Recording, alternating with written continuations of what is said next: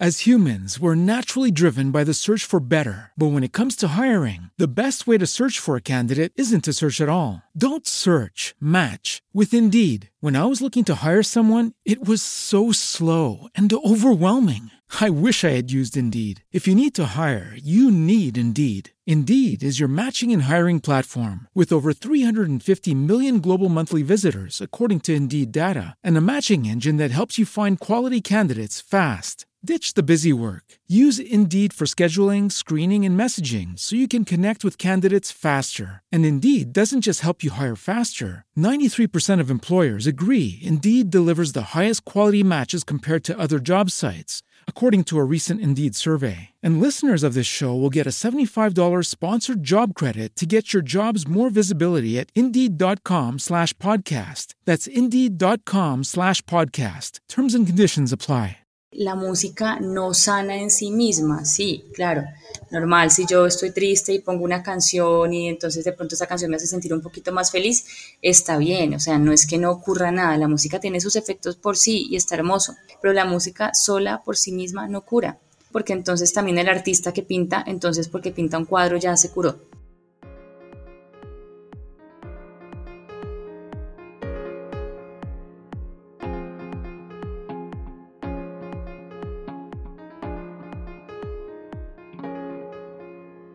Hola, ¿qué tal? Bienvenidos a un nuevo episodio de Voces Latentes. Hoy conversaremos con María Isabel Mazo. Ella es una fonoaudióloga payanesa y caleña que apoya la docencia del programa de fonoaudiología de la Fundación Universitaria María Carmen. Además es musicoterapeuta de la Universidad Nacional y trabaja a diario por crear conexiones entre la musicoterapia y la fonoaudiología. Sin más preámbulos, escuchemos a nuestra colega.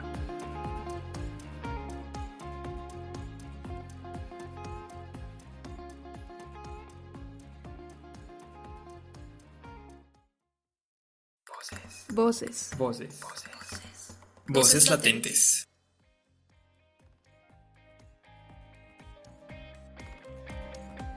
¿Cómo estás, Isa? Bien, muchas gracias. Muchas gracias a ti por aceptar la invitación al podcast. No, a ti por invitarme, muchas gracias. ¿Ya habías hecho este ejercicio antes? Eh, no, no había hecho el ejercicio. En algún momento sí estuve haciendo algunos lives con algunos amigos de arte terapia, pero como tal podcast no, y me parece muy interesante.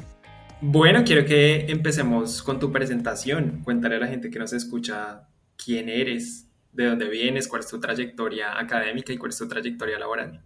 Eh, mi nombre es María Isabel Mazo.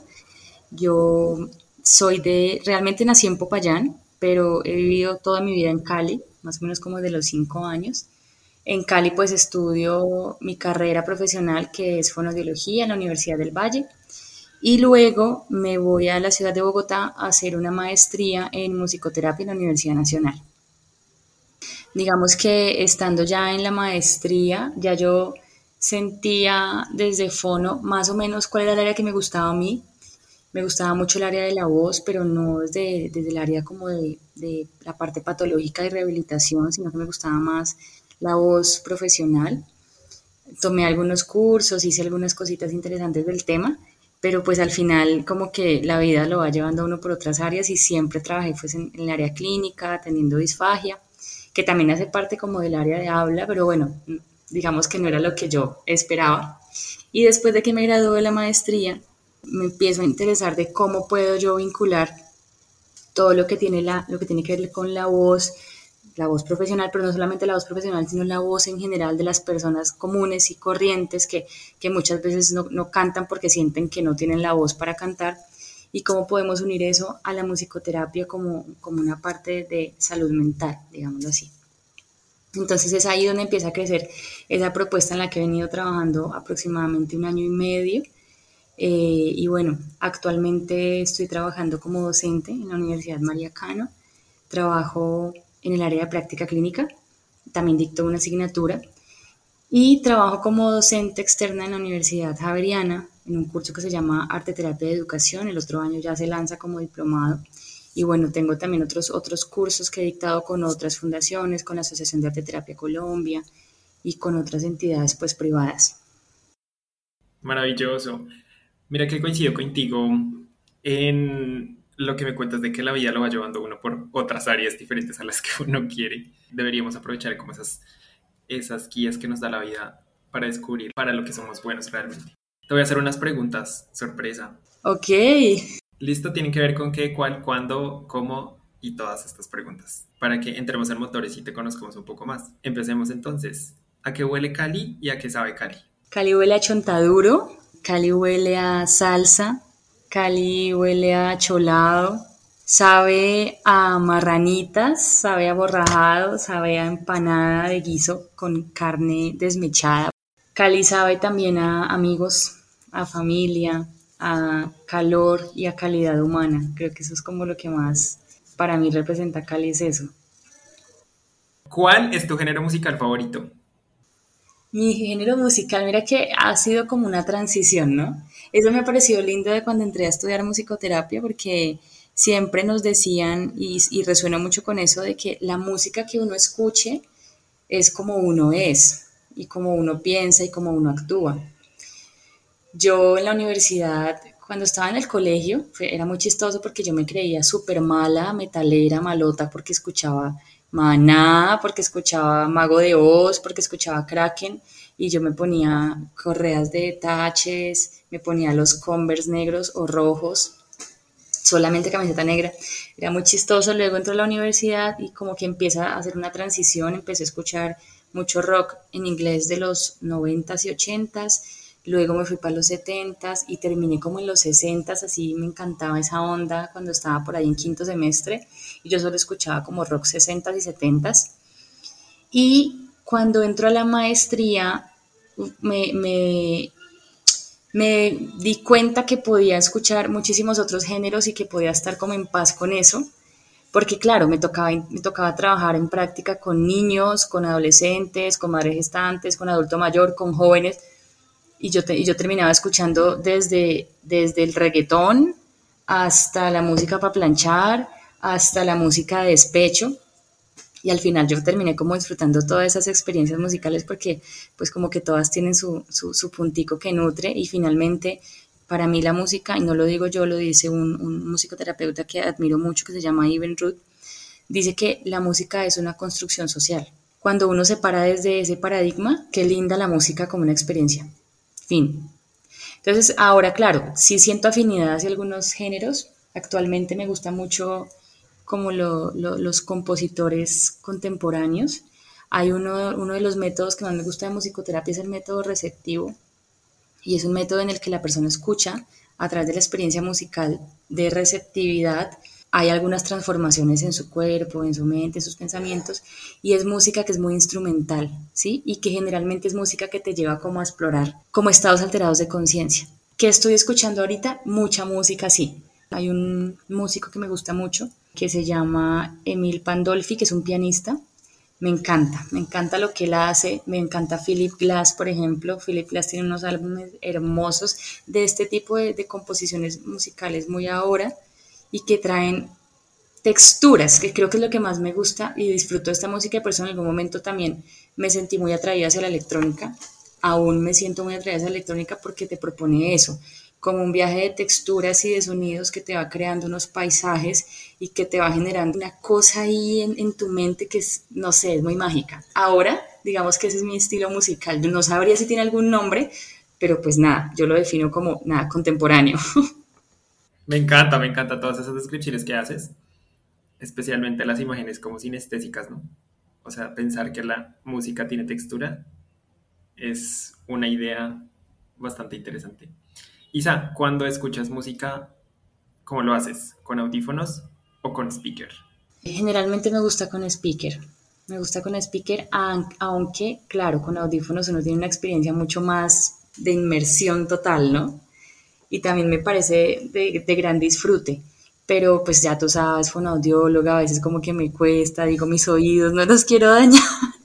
Entonces ahí como que en esa disyuntiva y, y como generalmente disfruto mucho estar haciendo cosas en, en mi casa, pues trato como de, de colocar el, el, speaker y a veces sentarme ahí, estar un rato, escuchar y luego me pongo a hacer otras cosas, eso me gusta. Perfecto. ¿Quién es tu cantante favorito? Mi cantante favorito, my God, Jorge Drexler. Es un compositor que tiene unas letras espectaculares, son unas letras que van como, son como muy reflexivas, ¿no? y tienen, su, y tienen como su toquecito por debajo, su mensaje subliminal, que me parece tan lindo y que es un mensaje subliminal siempre como hacia la sociedad, hacia el amor con, con los seres humanos, con, los, con las especies animales. A mí me, gusta mucho su forma de componer y además me gusta mucho como, como arma toda su armonía y, y todas las secuencias armónicas y melódicas que pone sus canciones me parece espectacular. Respecto al volumen de la música, ¿dónde debiésemos escuchar música a bajo volumen y dónde a alto volumen? Mira que yo con eso tengo una, una, una situación y es que yo no puedo con los ruidos muy altos. O por ejemplo con un speaker que se le suenen mucho los brillos, no, eso, o sea, yo salgo de onda, yo necesito es como una sensación de contención y que generalmente la dan los bajos. Entonces como que, ¿dónde podemos escuchar música a alto volumen? Pues que en, en la casa, en el baño, ¿sabes cuándo?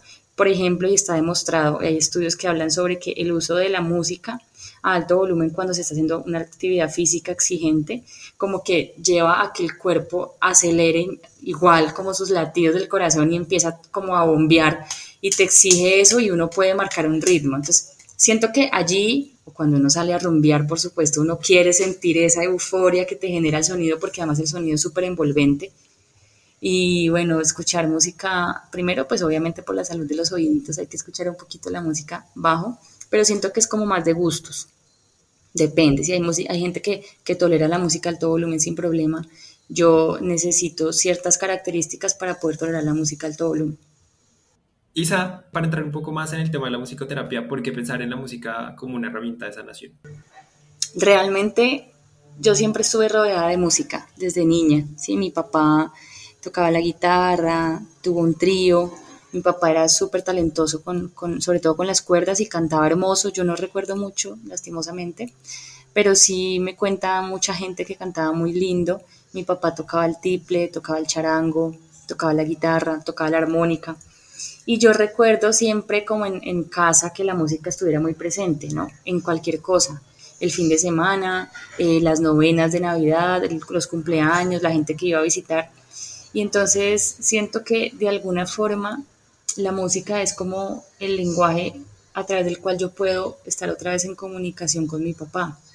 Cuando yo me gradué de la universidad, pues digo, bueno, las artes, las artes más allá de algo estético, siento que tienen una fuerza innata de del arte que, que puede sanar y que puede transformar. Pues empiezo a buscar posgrados, arte terapia, lo que fuera, y sale este posgrado en musicoterapia y dije, wow, bomba, esto es lo que toda mi vida tal vez ha estado persiguiéndome.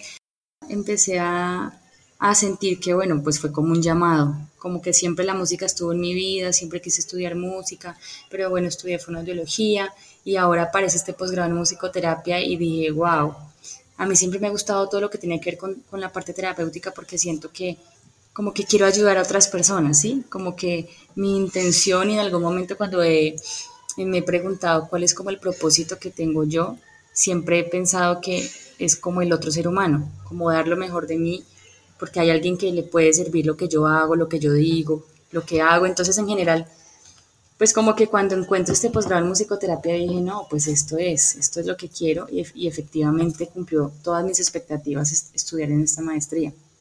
As humans, we're naturally driven by the search for better. But when it comes to hiring, the best way to search for a candidate isn't to search at all. Don't search, match with Indeed. When I was looking to hire someone, it was so slow and overwhelming. I wish I had used Indeed. If you need to hire, you need Indeed. Indeed is your matching and hiring platform with over 350 million global monthly visitors, according to Indeed data, and a matching engine that helps you find quality candidates fast. Ditch the busy work. Use Indeed for scheduling, screening, and messaging so you can connect with candidates faster. And Indeed doesn't just help you hire faster. 93% of employers agree Indeed delivers the highest quality matches compared to other job sites, according to a recent Indeed survey. And listeners of this show will get a $75 sponsored job credit to get your jobs more visibility at Indeed.com slash podcast. That's Indeed.com slash podcast. Terms and conditions apply. Quiero que saltemos un poquito hacia atrás en tu historia, digamos, de, de ser fonoaudióloga y luego convertirte a musicoterapeuta y que me aclares un poco en esa línea de tiempo si tú te graduaste y luego trabajaste como fono para luego llegar a la maestría o fue al revés. Eh, y te lo pregunto particularmente porque yo en diversas ocasiones he hablado contigo y tú siempre hablas de un programa en el que participaste en un sitio en el que trabajaste, que es el Hospital de la Sabana, y es un programa que tú admiras mucho. O cuando yo te escucho hablar y escucho las palabras que usas para referirte a ese programa, son palabras como de admiración. Entonces, quiero que nos hables un poco de esa línea del tiempo y que nos cuentes un poco sobre ese programa. Bueno, cuando yo me gradué de la Universidad del Valle, inmediatamente sí entro a trabajar. Empiezo como a tener algunos pacientes particulares de fonoaudiología y em, empiezo a trabajar en un sitio haciendo tamizajes auditivos. Pues obviamente no era el área que más me gustara, pero como que era lo que en ese momento pude encontrar y ubicarme. Estuve dos años trabajando en esto. Después me voy para Bogotá. Ya estando en Bogotá me presento a la maestría y entro a trabajar ya con, con pacientes, atención de pacientes crónicos. Ahí estoy durante toda la maestría y después de que yo me gradúo de la maestría, llego acá a la Clínica La Sabana, en el que conozco este programa PIR. Me parece espectacular ese programa porque es un programa en el que realmente se trabaja de forma interdisciplinar, como yo considero que deberíamos trabajar todos los profesionales que trabajamos con seres humanos. Más allá de mi, de mi profesión, si yo trabajo con un ser humano, es, los seres humanos somos multidimensionales. No me puedo quedar con una sola versión de algo, sino que si a mí, me, si yo tengo, tengo un accidente, algo me ocurre y a mí me intervienen varios profesionales, todos con una mirada distinta pero enfocada a lo que yo necesito, yo siento que realmente es un proceso que vale mucho la pena. Conozco este programa PIR que ofrece la clínica y que es un programa incluso reconocido a nivel internacional. Llega un usuario, un usuario que digamos tuvo un, un, ACV, ese ACV le genera alteración a nivel comunicativo, a nivel de marcha, ¿sí? y a nivel de ocupaciones de la vida diaria. Y entonces pasa primero por el primer filtro que es fisiatría. Fisiatría valora esta persona y manda a que todos los profesionales que estamos de rehabilitación valoremos a este usuario. Entonces es fonoaudiología, es fisioterapia, es terapia ocupacional, es enfermería con clínica de heridas y es psicopedagogía. Y estamos ahí todos en pro de que todas las habilidades de este usuario se, se rehabiliten y es un proceso intensivo, es como tú entrar al colegio. Por ejemplo, tú tienes terapia de 8 a 9 con fono, de 9 a 10 con fisioterapia en piscina, de 10 a 11 tienes fisioterapia en máquinas, de 11 a 12 tienes almuerzo. Y luego otra vez a la una arrancas entonces de una a dos terapia ocupacional, actividad de la vida diaria, de dos a tres te hacen otra terapia que ellos hacen allá, que yo me acuerdo que era como con cera de vela, era una cosa súper interesante, y de tres a cuatro pasas a clínica de heridas y de cuatro a cinco pasas a psicopedagogía y a las cinco te vas. Y es así, súper intensivo, dependiendo de la, de la gravedad de la lesión. Del paciente le dicen que es un encuentro semanal, dos, tres, cuatro, cinco veces por semana y se está reevaluando los logros que va teniendo el usuario durante el siguiente mes. Entonces, al siguiente mes, al siguiente mes van evaluando y se va, si, si hay una mejoría, pues se va disminuyendo las sesiones hasta que al final queda una sesión de mantenimiento. Y, es, y la verdad es que los procesos son muy bellos. El usuario realmente logra rehabilitar prácticamente toda la capacidad que haya perdido con ese ACV. Entonces, siento que es un proceso hermoso que realmente admiro mucho y que le agradezco a la vida por haberme puesto en ese sitio.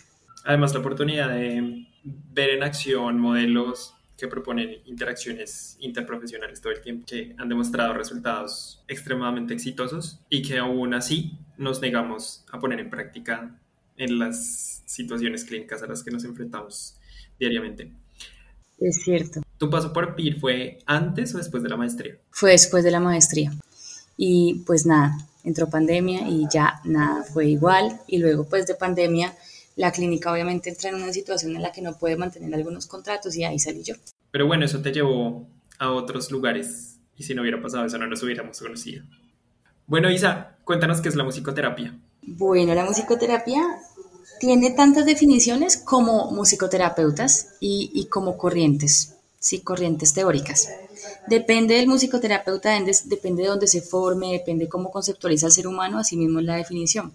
A mí me gusta mucho el concepto de musicoterapia que propone Kenneth Brucia, que es un musicoterapeuta bastante reconocido a nivel mundial porque hizo como una sistematización de los métodos. Y él propone que la musicoterapia es un proceso sistemático en el que ocurren algunas transformaciones y que este proceso y esas transformaciones vienen dadas por las relaciones que se establecen dentro de la sesión.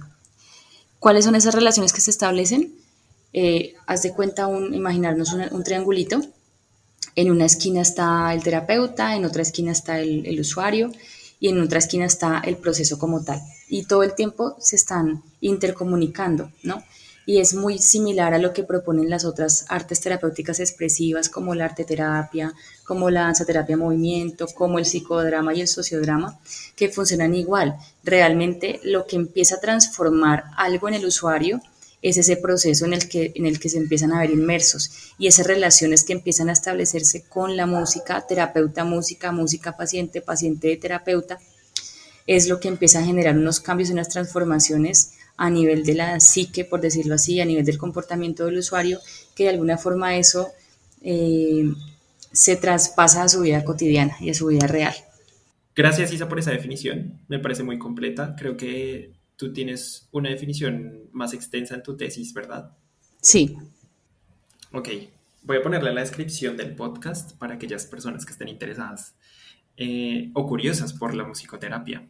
De hecho, ahí en la tesis habla sobre, sobre incluso cómo la regularidad, la intencionalidad y la organización de la musicoterapia y del musicoterapeuta para generar e implementar algún plan de acción que marca algunos objetivos también dan esa definición de musicoterapia.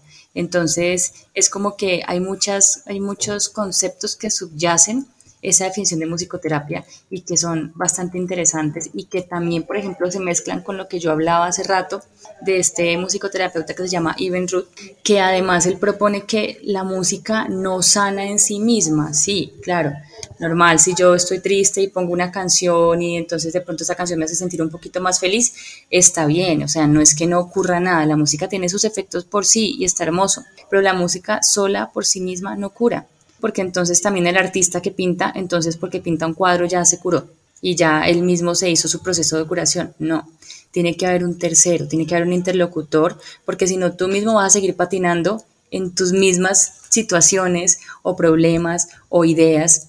En cambio, si hay un tercero que puede decirte, oye tal, te puede hacer reflexionar, te puede hacer observar ciertos puntos de vista que tú solito no ves, porque es como el, el dicho de la Biblia, que mi mamá siempre me lo dice y es como no solamente ve la paja en el ojo ajeno, no se puede ver la misma, la, la de uno mismo. Entonces, por eso es que el proceso de musicoterapia tiene que haber alguien más, alguien profesional en el área que te pueda orientar, que pueda escuchar lo que tú estás tocando, que puedan hablar sobre tu experiencia sonora con el instrumento, el que sea, los tambores, la guitarra, la flauta, el piano. ¿Con qué trabajo yo más? Con el piano porque es el instrumento que aprendí a tocar desde los nueve años. Entonces siento que es el instrumento más, más amable para mí, pero pues realmente está ahí. La música por sí sola no cura, tiene que haber un acompañamiento, es súper importante. Hice una pregunta respecto a eso. ¿Qué situaciones ameritan que nosotros busquemos a un musicoterapeuta? Pues siento que, claro, como yo me muevo en el área de rehabilitación, ¿verdad? Entonces, del área de rehabilitación, pues nada, trabajo con niños para estimular el lenguaje, trabajo con bebés también para estimular el, primer contacto con lo musical, como tú sabes que el, el lenguaje, hablar, ya es un acto musical, entonces tiene su línea melódica y escondida. Entonces, si hablamos desde el área de rehabilitación, pues pacientes, ahí de hecho hay un enfoque en neurorehabilitación con musicoterapia. En la maestría pues uno lo conoce, pero para poder aplicarlo uno tiene que tomar una formación en Estados Unidos. Es muy interesante porque ahí te enseñan a hacer neurorehabilitación realmente con la musicoterapia. Pero también si yo estoy sintiendo algo desde lo emocional, que yo no soy psicóloga, ¿sí? yo no puedo acompañar éticamente a un proceso emocional, pero si yo desde lo emocional estoy sintiendo que necesito, no sé, ansiedad, depresión, y que además me conecto con el sonido y con las experiencias musicales y siento que tienen importancia para mí, hay que buscarlo. Pero igual hay otras alternativas, ¿no? Está arte terapia, está danza terapia movimiento, está sociodrama y psicodrama, porque es que hay todo para todos, ¿sí? No todo el mundo le gusta la música, no todo el mundo se conecta con una terapia desde lo musical. Hay gente que, por ejemplo, desde lo verbal tampoco. A veces lo verbal se queda muy corto y muy pequeño. Y cuando yo estaba en la maestría que estudiaba con algunos psicólogos, ellos, ellos decían eso, es que estamos aquí porque es que sentimos que lo verbal se queda pequeñito y se queda cortico. Y hay muchas otras cosas desde lo paraverbal que uno no alcanza a reconocer. Y en la música y en las terapias artísticas expresivas eso sale y te voy a explicar la razón por la cual eso sale y me la dijo alguna vez una psicóloga que admiro mucho, ella se llama Lucía Cardona, es arte terapeuta, ella es la coordinadora justamente del programa La Javeriana y ella dijo, es que siempre va a ser más fácil hablar de mí sin decir yo. Cuando tú entras en un proceso con las artes expresivas terapéuticas, la que sea, tú ya te estás poniendo afuera sin darte cuenta, pero de una forma mucho más amorosa, sin hablar de mí. Ya, entonces por eso cuando yo te decía lo que yo escucho soy, lo mismo pasa con el usuario. Como el usuario suena, como el usuario toca el instrumento, eso es ese usuario. Y él no se da cuenta, es una cosa que simplemente sale natural. Entonces eso es lo lindo de, estas artes expresivas, pero como todo, hay para todo el mundo. Hay gente que se siente más en confianza hablando, hay gente que se siente, por ejemplo, hay gente que le encanta el psicoanálisis a mí me parece interesante, pero yo no podría hacer una terapia psicoanálisis porque sé que eso me involucraría como 15 años de mi vida y no, gracias. Prefiero la terapia breve. Y me gusta, por ejemplo, mucho la terapia corporal. Si bien me encanta la música y es la terapia que yo más utilizo, yo me conecto mucho con la terapia corporal. Me parece fabulosa. Depende. Mira que concuerdo contigo en esa idea de que mm, los pacientes tendrían que descubrir o analizar, reflexionar sobre cuál es la forma con la que conectan más. Yo particularmente de todo eso que mencionaste creo que conectaría más con la música. Creo que la música me ha ayudado en muchas oportunidades de mi vida a entender las situaciones. Por eso que tú mencionas, porque es más fácil hablar de, de, de qué es lo que me está pasando si lo está diciendo otra persona y no si lo estoy diciendo yo. Qué interesante reflexión. No, y sin decir yo estoy sintiendo, yo estoy pensando, sino que simplemente ya como tú tocaste, ya sé que estás sintiendo y ya sé que estás pensando, sin que tú me lo tengas que decir. Tu música habla por ti, el arte que haces habla por ti, el movimiento corporal que haces habla por ti. Y por eso es tan importante que esté esta persona orientándote experta en eso, porque está entendiendo y está leyendo todo eso, porque se ha formado dos, tres, cuatro años. Musicoterapia tiene carrera profesional en Argentina, se ha formado en eso. La maestría son dos años. Yo me he formado en dos años para poder leer eso que tú estás tocando y para poderlo entender un poco. No interpretar. Ojo, porque nosotros no, no hacemos una interpretación.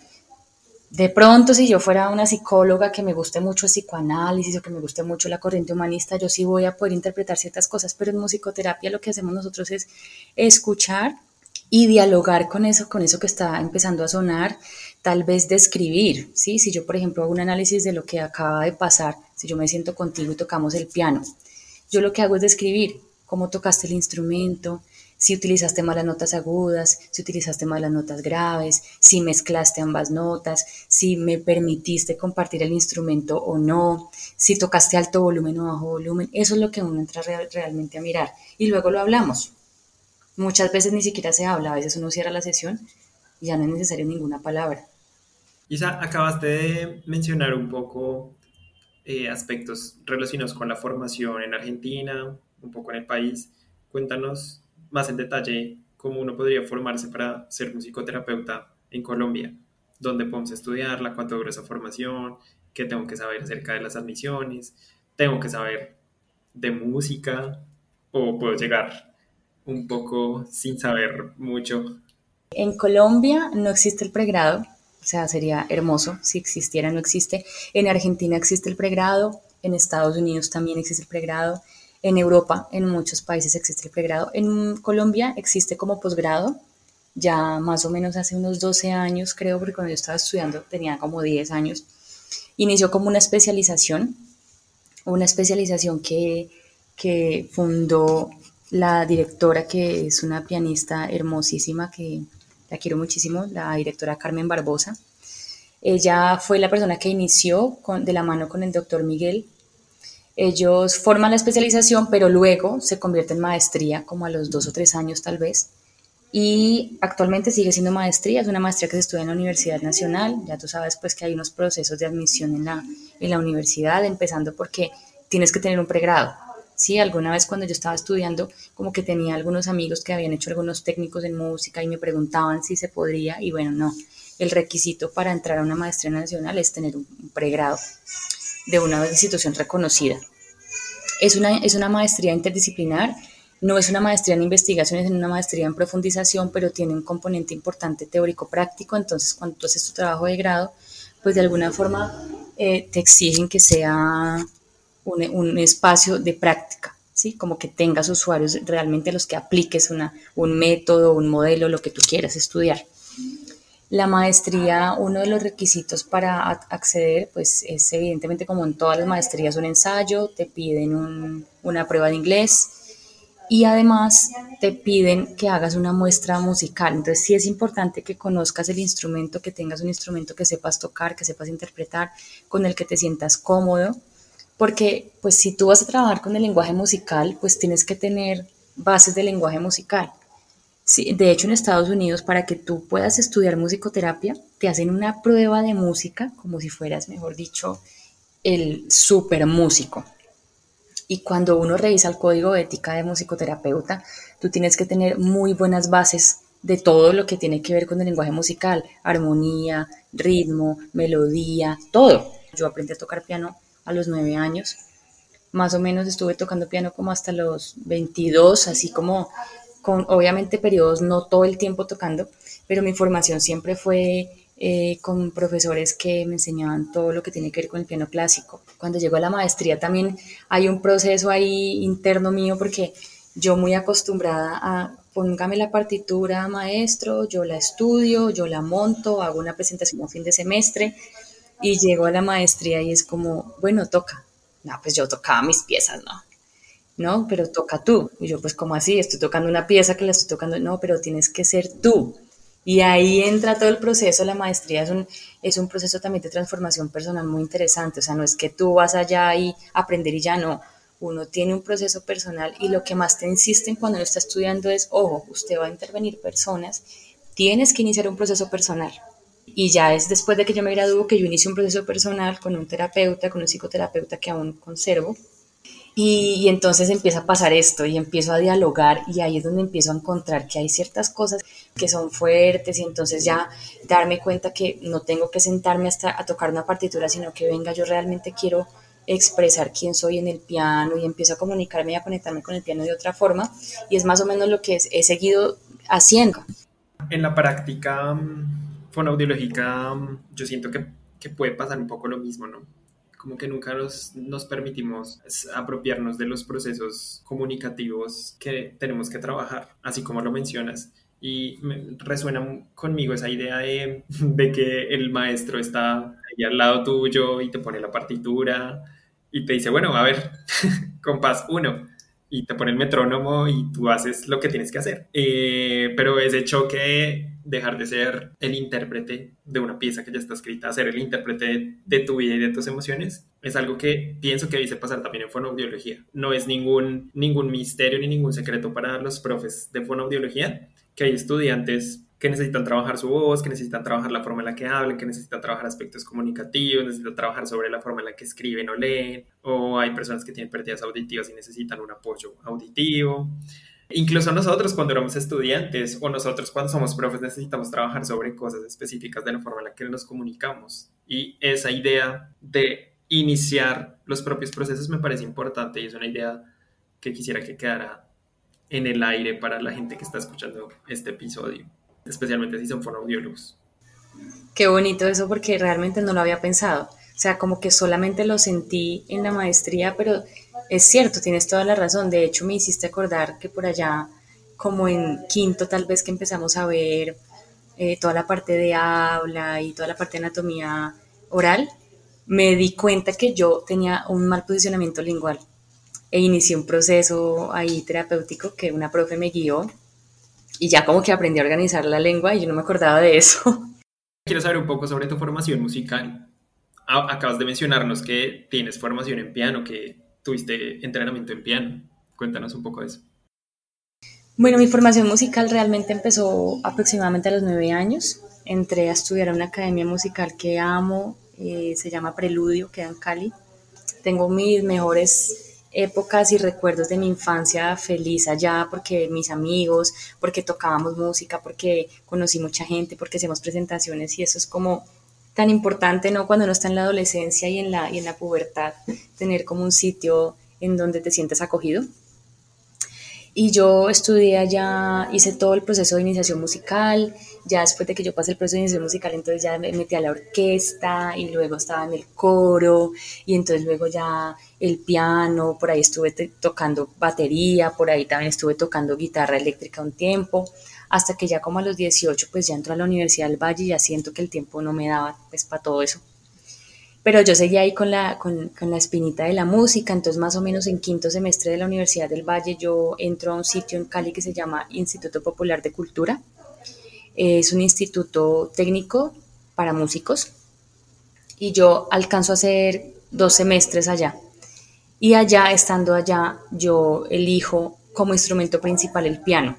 Yo le pagaba a un maestro muy talentoso, el maestro Jaime Cabrera, lo que le gusta a él es el piano barroco y toca espectacular el piano.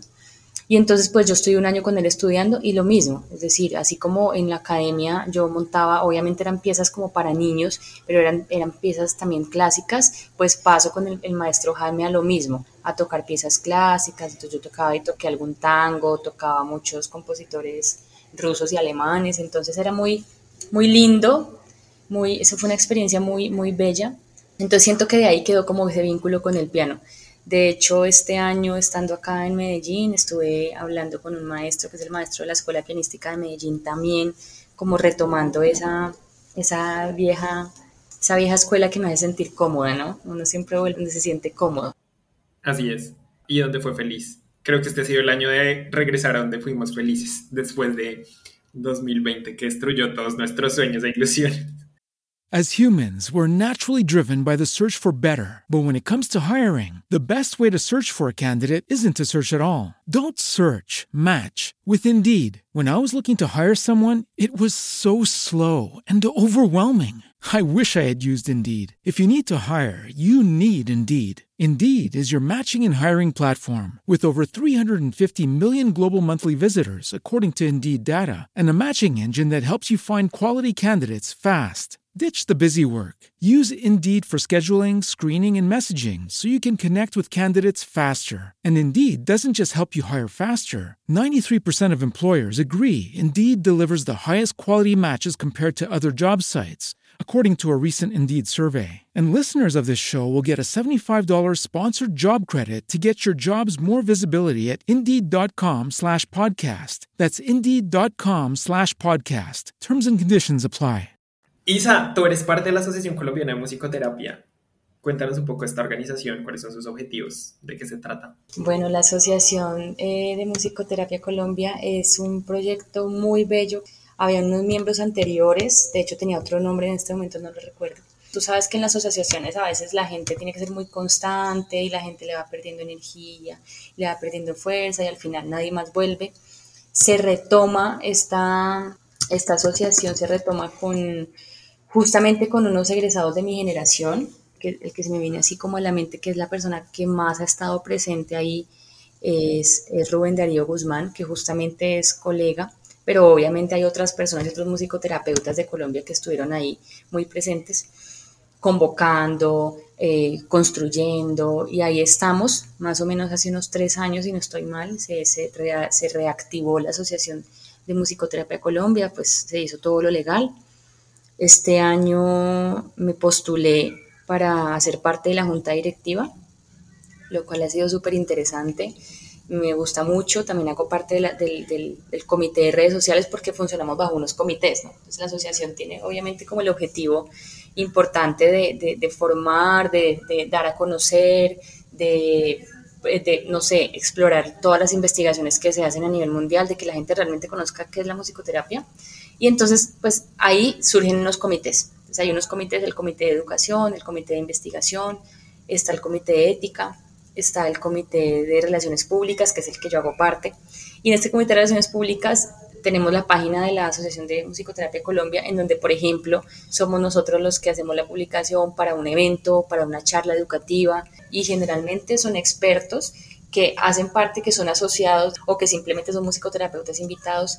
La, el mes pasado tuvimos un invitado súper especial de, del Centro de Musicoterapia Humanista de México que yo quedé así como, wow, que es esta hermosura además porque si bien yo no soy psicóloga en la maestría, nos hacen como una exploración por todas las, las, raíces de la musicoterapia, entre ellas está la psicología y las corrientes psicológicas. Me gustó mucho el humanismo, entonces cuando yo escucho todo lo que hacen desde musicoterapia humanista, yo quedé literal botando baba. Entonces la asociación sigue trabajando, sigue creciendo, hacemos muchos eventos, sobre todo virtuales, justamente para eso, para que la gente conozca, para que la gente se acerque, para que la gente nos visibilice. Efectivamente, y creo que la mayoría de asociaciones buscan eso y yo viendo tus publicaciones, estando un poco más en contacto contigo, creo que va por, buen camino con ese, ese objetivo que persiguen de divulgar la musicoterapia en el país. Tú nos has contado a lo largo de esta charla pequeños detalles de cómo la musicoterapia se conecta con la fonoaudiología.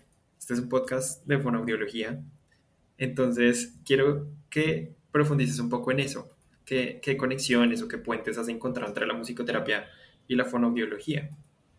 Pues siento que la más importante, por decirlo así, es que así como fonoaudiología trabaja por la comunicación, ¿cierto?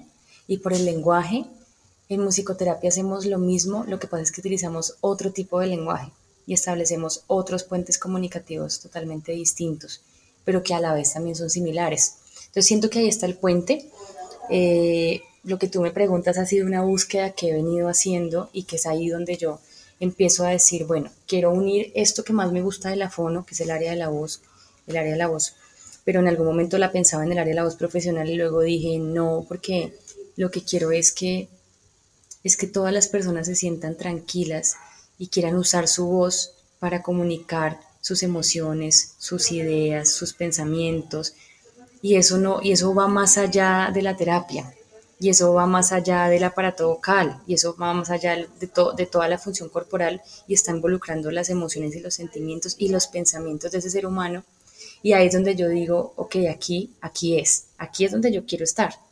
Entonces, cojo todo lo que aprendí de la parte de voz y uno, la musicoterapia, desde cómo realmente yo voy a construir nuevos puentes de comunicación a partir de este lenguaje musical y de cómo yo utilizo mi voz para poder comunicar eso que quiero comunicar y que está tan relacionado con todo, cuerpo, mente, emoción, espíritu, todo. Entonces ahí es donde yo digo, este es el puente para mí. Y empiezo a pensarme en algo que la verdad yo lo he estado buscando y no es que haya encontrado mucha información y es cómo la, la, la también impacta la salud mental de las personas. Y ahí es donde empiezo a hablar de la voz como identidad, ¿sí? Ahí es donde yo empiezo a explorar esto de la voz como identidad y empiezo a estudiarlo y es lo que he venido de alguna forma desarrollando estos casi ya dos años en lo que vengo trabajando en la voz como identidad. Me han invitado a, dictar algunos talleres, algunos cursos. De hecho, la semana pasada, justamente en la celebración del Día del Fonoaudiólogo, eh, ACEFONO, que es como la Asociación de Estudiantes de Fonoaudiología en Colombia, me invita a que haga un taller sobre la voz y la identidad y se conectó mucha gente, estuvo ello, casi 50 personas estuvieron conectadas explorando esto, ¿no? Y, justamente viviendo lo que tú me preguntas, ¿cómo así que fono y musicoterapia, eso por dónde se come? Y seguramente habrá gente, musicoterapeutas, fonoaudiólogos que se van por otro lado, la neurorehabilitación, por ejemplo, porque es lo que les gusta y, está perfecto. Este es el puente que yo decidí crear y es el puente por el cual quiero trabajar y por el cual quiero seguir estudiando e investigando. Me interesa mucho todo lo que tiene que ver con la, la voz, cómo comunica la voz. Entonces por ahí he estado viendo cantos con armónicos, por ahí he estado explorando el beatbox, que me parece una cosa genial, porque es que siento que la voz es eso, es infinitas posibilidades. Esa idea de que muchos fonoaudiólogos que persiguen posgrados interdisciplinares debiesen crear puentes específicos acerca de las particularidades de las cosas que le gusta a cada uno, es lo que creo que puede hacer que nuestra profesión se expanda, que los límites del alcance de nuestra práctica se expandan y que podamos ofrecerle soluciones, eh, soluciones efectivas a los problemas particulares de la gente que nos consulta. Y también tenemos el mismo punto de vista acerca de que la voz no es no es lo que está pasando en el cuerpo. Tengo también la idea de que la voz no es solamente lo que está acá en mi laringe, no es solo lo que está en mis pulmones y en mi cara, sino que son cosas que van mucho más allá, incluyendo la forma en la que funciona pues nuestro estado mental, la forma en, en donde estamos, todo eso entra a jugar en el modo en el que producimos nuestra voz. Incluso la sociedad. Sí, la sociedad también es un determinante importante ahí. El contexto donde yo me crié, eso también juega un papel importante. Si yo me crié en un contexto en el que estamos acostumbrados todos a hablar duro, sí, por ejemplo, como, como normalmente hace la gente de la costa, y esa forma jocosa de hablar y de comunicarse en familia y las expresiones, eso todo también es importante tenerlo en cuenta. Maravillosa, maravillosa idea. Vamos a cerrar esto con una preguntita para que le dejemos a la gente la idea y la curiosidad por eh, buscar información. Y es que, bueno, tú y yo estamos trabajando en algunos proyectos como parte de nuestra asignación en la universidad y encontramos unos estudios de efectos de la musicoterapia en personas que estaban en la unidad de cuidados intensivos. Solo quiero que le cuentes a la gente algunos detalles de lo que encontramos para que aquellos que estén interesados puedan ir a buscar algo más en profundidad al respecto. Perfecto, bueno, mira que efectivamente la musicoterapia en los entornos clínicos se lleva trabajando en otros países desde hace mucho tiempo. De hecho, la tesis inicial en la que yo iba a trabajar era musicoterapia con bebés neonatos prematuros en una UCI. Pero bueno, al final, como tú sabes que uno nunca, lo que, te, lo que hablábamos al principio, uno siempre tiene que irse por donde el río lo lleve, porque cuando uno quiere irse contra la corriente, las cosas no funcionan. Entonces finalmente yo no pude hacer esa investigación, pero realmente los efectos que tiene la musicoterapia en los entornos clínicos son muchísimos y no solamente están enfocados al usuario, no es solamente que el usuario, por ejemplo, disminuya el delirium hiperactivo o hipoactivo, no solamente es que los signos vitales de pronto se reducen, de pronto disminuye la presión la frecuencia cardíaca, la presión arterial, la frecuencia respiratoria. De pronto el, paciente ya con la musicoterapia puede pasar a un estado menos, menos sedativo, que es algo importante y que se ha venido trabajando en las UCIs, como que el, usuario no esté ahí totalmente la unidad en silencio y el paciente completamente sedado, desconectado del mundo, sino que la posibilidad de que eso se empiece a, a disminuir y se ha trabajado desde musicoterapia. Justamente yo estoy en este momento estudiando un posgrado que ofrece una una organización en Argentina que se llama SATI y es un posgrado en musicoterapia en entornos clínicos y críticos. Y ahí lo que hemos visto es, es que efectivamente hay muchos cambios y no solamente es el usuario, es la familia de esa persona que está también ahí, que también sufre, que también vive el dolor de su, de su familiar ahí entubado, porque tú sabes que en las unidades de cuidado crítico es completamente doloroso y además que todo duele, todas las ondas duelen, los tubos duelen, todo, todo el tiempo te está doliendo todo. Entonces, la musicoterapia entra un poco a acompañar a ese usuario, a esas familias y también a ese equipo médico que también se cansa, ¿sí? Lo que llaman el burnout. Entonces es una experiencia bellísima, la verdad. Ahí los dejo como, como quiero más, quiero leer más, quiero buscar más. Hay muchísimas cosas interesantes para leer. Muchas gracias por esas recomendaciones, Isa. Eh, quiero preguntarte si tienes algo para decirle a la gente que nos escucha a modo de despedida. Por favor, escuchen música, bailen, hablen, dibujen, pinten, lo que sea que les haga feliz y lo que sea que en el fondo sean ustedes realmente seres humanos y que les permita ver a los otros como seres humanos, que nos sume y que nos permita crecer, por favor, hagámoslo siempre. Entonces, más música, más baile, más arte, más lectura, más, no sé, cocinar. Hay gente que se conecta con otras cosas diferentes y todas son igual de bellas y igual de estéticas. Y hay algo importante que, quiero como decirles y es que, al igual que todas las terapias artísticas expresivas, la musicoterapia no está buscando la belleza por sí, no está buscando la estética. No estamos esperando que el usuario al final de un proceso pues se toque la quinta sinfonía de Beethoven. No, no estamos buscando eso, estamos buscando algo mucho más allá y estamos buscando es el proceso que ocurre cuando yo estoy ahí y lo que finaliza. Entonces, independientemente de que yo baile feo, cante feo, dibuje feo, escriba feo, hagámoslo, ¿sí? Porque si eso nos gusta y nos hace felices, hay que hacerlo. Y disfrutar el momento, ¿no? Disfrutar mientras lo hacemos. Exacto, exactamente. Isa, muchísimas gracias por estar acá por el tiempo que te tomaste por responder a mis preguntas. Espero que esto que hayamos hablado, que hayamos conversado súper rico, le llegue a muchas personas y que la gente sienta muchísima más curiosidad. Métanse ahí a la página de la CM para que estén informados. Pues sé que tú vas a, a publicar por ahí también mi tesis igual, si hay alguna pregunta o algo, yo siempre estoy muy abierta a todo. Cuídate mucho, Fer, muchas gracias.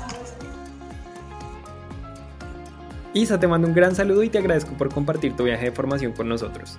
Gracias también a nuestros oyentes por reproducir este episodio hasta el final. No se olviden de seguir nuestras redes sociales, arroba voces latentes en Instagram y Twitter y arroba voces latentes en Facebook. No olviden tampoco suscribirse al podcast en su app favorita y compartir este episodio con más colegas. Somos Voces Latentes, Alexandra del Prado en Estrategia de Comunicación en redes sociales y quien les habla, Fernando del Prado, creador y conductor del podcast. Si quieren hacer algún comentario o si hay algún tema que quieran que abordemos en el podcast, pueden escribirnos al correo voceslatentesPodcast.gmail.com. Abrazo cibernético, adiós, adiós.